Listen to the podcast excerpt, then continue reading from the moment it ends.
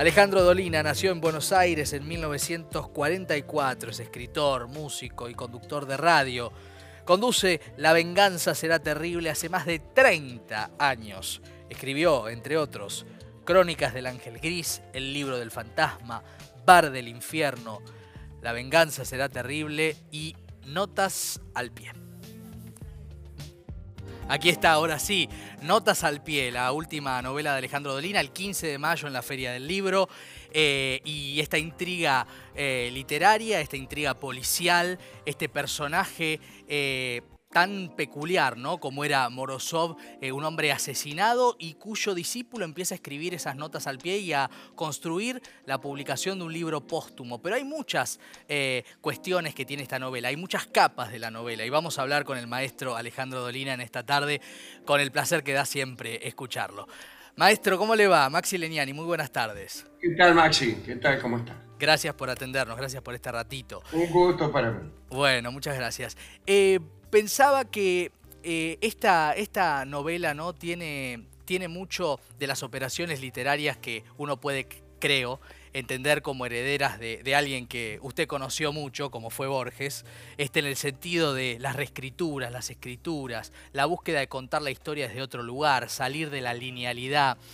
Eh, ¿Hubo este espíritu, aunque sea inconscientemente, en la escritura de Notas al Pie? Yo diría casi inevitablemente, ¿no? Uh -huh. eh, hemos crecido en la lectura de Borges, tratamos eventualmente de desarrollar un estilo propio, pero es inevitable eh, caer en su influencia de alguna manera. Claro. Felizmente, Entonces, feliz caída, ¿no? El libro se parece para nada. No. Ojalá se pareciera a Borges. Lo que estoy hablando es nada más que un perfume que inevitablemente se respira. Sí, sí, sí, Como dice usted, hay historias dentro de otras. Así es. En principio parece que fuera un libro de cuentos con notas. Uh -huh. Dice en el subtítulo, ¿no? Sí, sí. Cuentos de póstumos. Sí. Cuentos póstumos significa que el autor ya está muerto. Sí. Pero el autor es ficticio Claro. se llama Vidal Morozov, Exacto. con notas y prólogo de su discípulo Franco de Robertis. Ahora bien, empiezan los cuentos y empiezan las notas, pero resulta ser que las notas, al principio eruditas e informativas, se convierten en retazos de una novela y el el que escribe las notas cada vez va interviniendo más, uh -huh. más seguido, con más frecuencia, hasta que finalmente toma el control del libro. Claro, claro, sí, sí. Una especie de sí. golpe de Estado. Claro, un golpe literario, un golpe claro. literario, claro. Este, que, que uno ve incluso eh, esta idea que es apasionante, yo me acuerdo que usted la contaba en el programa, en este programa, cuando estaba escribiendo la novela, ¿no? Eh, que se le había ocurrido, que es, es, es, notorio, ¿no? Uno lo ve en tantos libros, donde a veces las notas al pie eh, parecen como una mandada de parte del que las escribe, ¿no? Acá el discípulo tiene, tiene cosas más oscuras. Hay algo de eso también. Al principio especialmente hay algo de eso. El, el, que hace las notas, que es supuestamente también ficticio, ¿no? Sí. Un discípulo de Morozov es alguien que aunque lo niegue, trata de lucirse. Claro. Trata de exhibir una cierta erudición y, y trata de competir claro. con la persona a la cual está glosando, a veces criticándolo, a veces proponiendo variantes, claro. eh, pero sí, tiene, tiene otros defectos todavía peores el tipo. Sí, ¿no? que eso no los contamos porque va por otro plano ¿no? de la novela sí, sí, sí. con el que comienza y que después se va... Hay, hay un gran trabajo de intertextualidad, ¿no? de, de esferas, de mamushkas. Eh, y también eh, uno se pregunta eh, hasta qué punto la forma de la novela es para el autor, y en este caso para el autor real, para Alejandro Dolina, el gran disfrute o el gran desafío de la escritura. Sí, o son ambas cosas. Para mí es un disfrute. Haberla escrito, no sé si mientras escribía disfrutaba o padecía, pero ahora me parece que está bien que esas, esas horas, esos, esos meses y esos años empleados estuvieron dentro de mis humildes posibilidades, estuvieron bastante bien. Claro. Pero también es una forma de esconderse uno. ¿eh? Ajá. Yo le, contaba a un amigo el otro día que soy inocente de poesía, yo no he publicado poesías. Sin embargo, he escrito muchas. ¿Y de qué manera? Y escondiéndome detrás de otro. Claro. Publicando en algún cuento un poema y atribuyéndoselo a uno de los personajes, a un escritor eh, también ficticio, eh, o a un payador, o a un antiguo maestro chino. Y esa es una manera de esconderse. Claro, heterónimos. Como un gesto humilde, como un gesto cobarde. Yo prefiero tomarlo como un gesto literario. Claro, eh, claro. Este, salvo cuando uno cae en el romanticismo más puro, es decir, en la autobiografía, cuando la obra está absolutamente pegada al, artista, es indispensable que eh, el autor se esconda un poco. Claro, claro. Eh, es, es, interesante. Imagínese si a, cada cinco frases yo dijera, como a mí me pasó algo parecido, o eso no es nada, comparado con lo que me sucedió el otro día. Bueno, acabo por ser un poco pesado. Claro, son esos autores que están tan adelante de la obra que no hay obra, ¿no? En un punto. Exactamente, sí, sí, sí.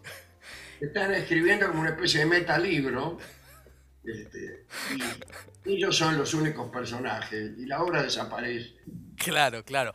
Eh, esto, esto que usted decía eh, tiene que ver con, en definitiva, una forma de heterónimos, ¿no? Pienso en Pessoa. Digo esto de atribuirle poemas a algunos personajes. Claro, bueno. Pensar en Pessoa siempre es bueno.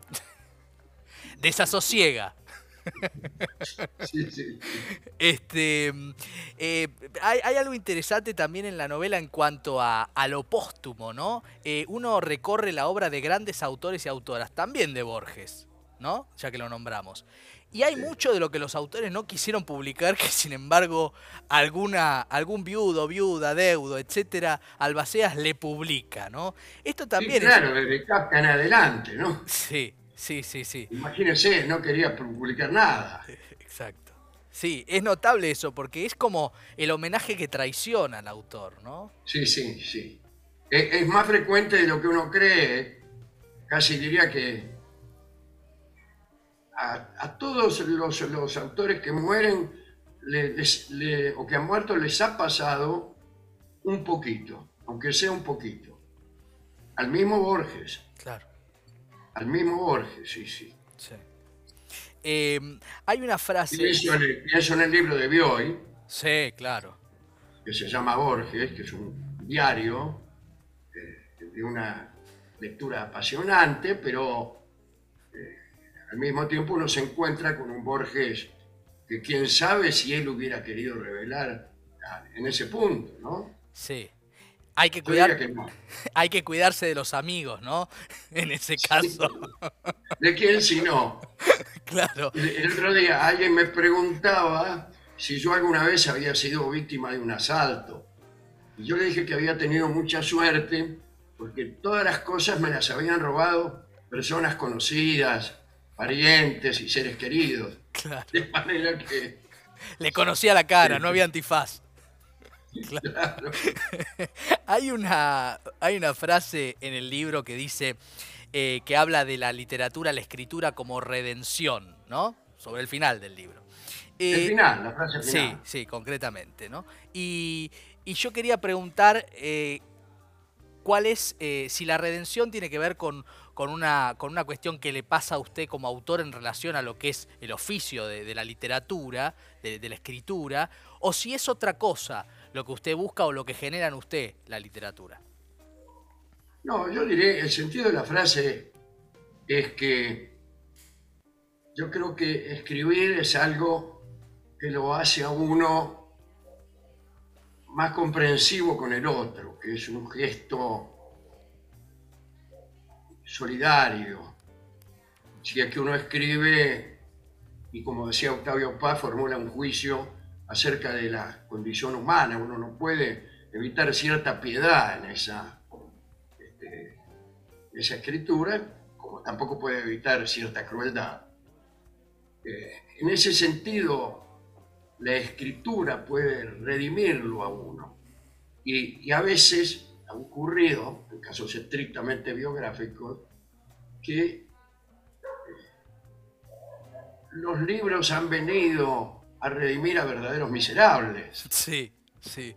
Grandes artistas. Bueno, ahí está ese problema en el libro, ¿no? El problema del artista malvado. Claro, claro. Es concretamente un cuento sobre un artista eh, excelente y benefactor de la humanidad a través de sus obras, y al mismo tiempo un criminal miserable. Claro, sí. Se pregunta quien lo juzga qué es lo que debe hacerse con, hombres así. Y él es el que escribe eh, la frase que es escribir para redimirse, leer para perdonar. ¿Qué, frase eh, sobre la cual cabe por lo menos algunas páginas, ¿no? Leer para perdonar, escribir para redimirse. Digo, eh, ¿cuántas de esas frases que aparecen en, sus obras son producto de, larga reflexión, porque usted es, además de un hombre escritor, hombre de radio, cantante, bueno, artista en general, eh, es uno, de los grandes lectores ¿no? que está en los medios de comunicación en la Argentina. ¿Cuántas de esas frases se piensan largamente? Sí, yo no soy acuñador de buenas frases en general, pero a veces los demás lo hacen por mí. A veces adjudicándome frases que pertenecen a otras personas mucho mejores. Claro. O a veces mejorando con piedad algunas frases que yo he escrito. Claro. Pero, pero sí es cierto lo que usted dice, en el sentido que leo mucho, y leer mucho es también pensar mucho debiera ser pensar mucho. Sí. Eh, y entonces lo que parece una frase elegante de vaivén, quizá es eh, el resultado no, de unos pensamientos organizados, sino más bien de unas perplejidades, de unas eh, de asomarse uno a unas puertas y ver algo que no puede comprender por ejemplo, un, artista que es un miserable. Claro. un gran maestro y además un miserable. Y eso es inentendible y provoca pensamientos y, teorías que uno se formula en la alta noche o mientras lee, hace una larga pausa. Pero bueno, al final, ¿qué pasa? Sábado tiene una frase parecida que es: eh, Nadie puede escribir una obra que sea mejor que él mismo. Hmm. Y pues yo no, no estoy del todo de acuerdo con eso. Es verdad. Ni él tampoco estaba del todo de acuerdo con eso. claro, claro, claro. Porque en realidad, claro, desde el punto de, de vista lógico parece irrefutable cómo uno se va a superar a sí mismo en la realización de algo. Pero lo que pasa es que vemos todos los días eso. Vemos todos los días eso. Gente no demasiado valiosa que de pronto aparece gestando una obra maravillosa. Eso pasa incluso con mayor frecuencia en aquellas eh, artes que no son eh, descriptivas, por ejemplo la música. Claro, claro, claro, claro. Entonces, el tipo que a lo mejor no es capaz de un pensamiento organizado, resulta que empieza a componer y sí es capaz. Sí, sí, de hecho, si usted, lo que dice usted es comprobable si uno mira lo que es, comillas, el éxito de ciertos artistas hoy, más escuchados en ciertas plataformas que se supone, comillas, miden el éxito, que Beethoven. ¿Y quién, para decir un ejemplo, ¿no? ¿Quién podría eh, juzgarse mejor que Beethoven o Mahler o quien uno quisiese, ¿no? Este, estos son puntos también eh, interesantes. Em, y sobre todo en un momento que estamos viviendo bastante peculiar, ¿no? En el cual...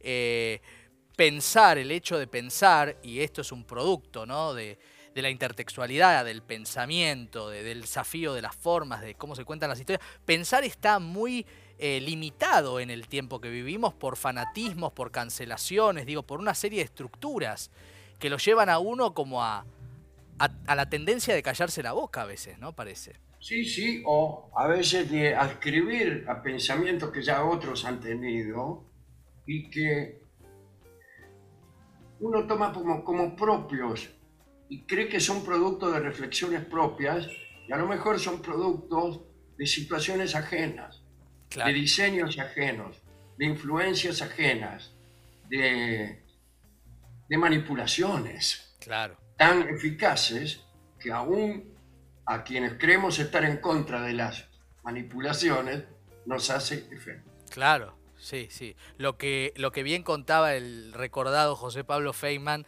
de la existencia inauténtica de Heidegger, ¿no? no es pensar sino ser pensado. Hay otros que nos piensan y nosotros somos apenas repetidores. Ese riesgo en el cual es muy difícil no caer permanentemente. Y también en el arte, ¿no? Digo, cuando uno encuentra eh, formulaciones literarias que buscan romper los límites, también se da cuenta que detrás de eso hubo una reflexión profunda. Y lo uno a algo que usted nos dijo en el programa, que fue, creía que la tenía terminada, pero al final no. Me doy cuenta que todavía hay que continuar, ¿no? Esa, eso que también es apasionante. Quizás el libro le dice a uno por dónde va la cosa, ¿es así? Sí, claro, a partir de cierto momento uno ya no es eh, el capitán hmm. del libro, sino que es también esclavo de ciertas circunstancias o de ciertas páginas que ya escribió. Claro. Lo que ya escribiste condiciona lo que vas a escribir, lo que está fuera del libro también, etc. Pero eso, lo terrible de eso es que también pasa en la vida real. Claro pasa en la vida real. Ya, yo tengo una visión propia, ¿qué sabes? y más, más en estos tiempos, para conversar todo un programa acerca de esta desgracia de nuestros tiempos, en donde la demasía de la información, la forma en que se nos presenta, los, los eh, formatos que se nos ofrecen para pensar nosotros. Es decir, piense, pero piense en tantas palabras. Claro. Ah, bueno. Ah, bueno. Entonces no sé si soy capitán. Claro, claro. No sé si soy capitán de mi Twitter. Claro. No sé si ya lo viene escrito de alguna manera. Sí, sobre... esa, esa es una angustia inevitable en estos tiempos. Sí, totalmente. Sobre todo ahora que hay nuevas nuevos propietarios, ¿no? Este, claro, sí. Que no sabemos a ver qué nos van a decir. Nombre, Cambian de nombre nuestros dueños, pero las circunstancias siguen siendo las mismas. Usted pasará a ser Alejandro Molina, como en aquel programa de televisión, ¿no? Qué fantástico, por cierto. ¿Le dan ganas de volver a hacer algo audiovisual o teatral? Sí, me dan ganas, eh, pero yo creo que no están dadas las circunstancias. No hay. Es una época en que todo se ha empobrecido, en el sentido literal y en el sentido metafórico.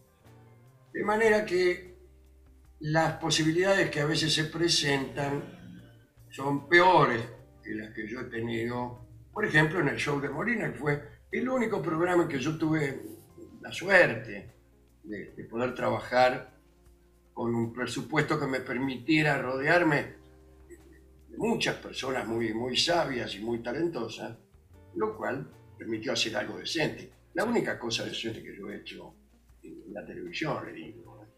Eh, a mí me gustaría hacer algo como eso, pero somos más pobres que entonces. Claro, sí, sí, sí. Eh, y cuando uno a veces ve eh, también las estructuras del audiovisual en general, ve que no solo la pobreza es económica, a veces la pobreza es de, de idea, no, eh, Claro, que es la gran crisis. ¿no? En, el, sentido metafórico, también se ha empobrecido, eh, digamos, el, el, rasero con que se mide. Sí, sí, definitivamente. Alejandro, la verdad que siempre es un placer escucharlo y preguntarle, le, voy a hacer la pregunta final que se ha transformado en una especie de intertextualidad, hablando de notas al pie, ¿no? Eh, entre los autores y autoras que vienen visitándonos en estos últimos programas, que empezó con Cristian Alarcón, continuó con Gabriela Cabezón Cámara, ahora tenemos el gusto de preguntárselo a usted, que es una pregunta que... va decayendo. No.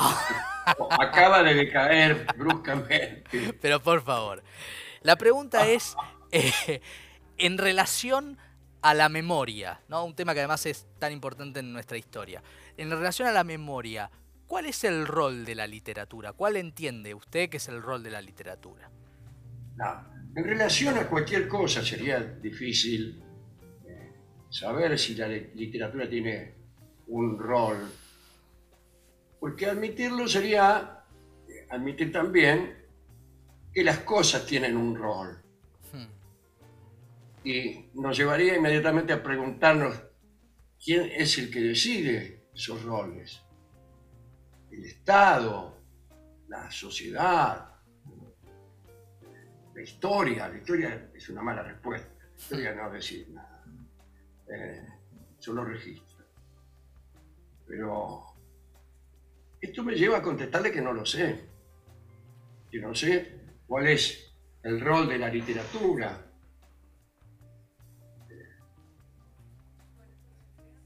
Sé lo que es la literatura ¿Cuál es su rol? No lo sé, no sé si tiene uno. Si, uno eh, quisiera dar una respuesta demasiado sencilla, dirías que es complacerse uno en contar historias. Los griegos creían eso. Creían incluso que las cosas ocurrían para que los hombres pudieran contarlas. Hmm. Entonces el rol de la literatura no es otro que justificar el mundo, en ese caso. O sea, si no fuera por la literatura, el mundo no existiría, las cosas no ocurrirían, la historia no avanzaría, porque las cosas solo ocurren para que las contemos. Pero esa respuesta exagerada del griego clásico puede servirnos a nosotros para decirnos que oír historias puede ser uno de los pocos placeres que el universo nos depara. Que no son tantos, ¿no? No. No son tantos. Entre tantas desdichas, el universo tiene tres o cuatro noticias buenas. Y una me parece que es el amor, el pensamiento, el arte. Y ahí en medio, en medio de todo eso, casi abarcándolas a todas, está la literatura. La literatura tiene amor, tiene pensamiento, tiene arte y tiene el contar historias. Ese corpus de, historias y de pensamientos y de, y de juicios acerca de la condición humana, eso es la literatura. Y sirve para ser más felices. Nada menos. Nada menos. Y aquí está, ¿eh? esta invitación. Eh, es un viaje espectacular. La verdad es que eh, uno, uno atraviesa una y muchas historias. Y ahí está lo apasionante, ¿no? De Notas al Pie. Y como siempre, Alejandro, es un gusto escucharlo. La verdad que nos da... No, nos Igualmente hace, para mí dialogar contigo. Muchas gracias. Y un abrazo enorme. Un gran abrazo, querido el maestro Alejandro Dolina, estos lujos que nos damos, y cómo se abre la cabeza uno siente, ¿no? Cuando habla con como Alejandro Dolina. Y cuando lo lee, cuando lo escucha, eh, un maestro de verdad. La, palabra es, es la correcta. A veces se le dice genio a cualquiera, bueno, la palabra es la correcta. Hacemos una pausa, ya volvemos.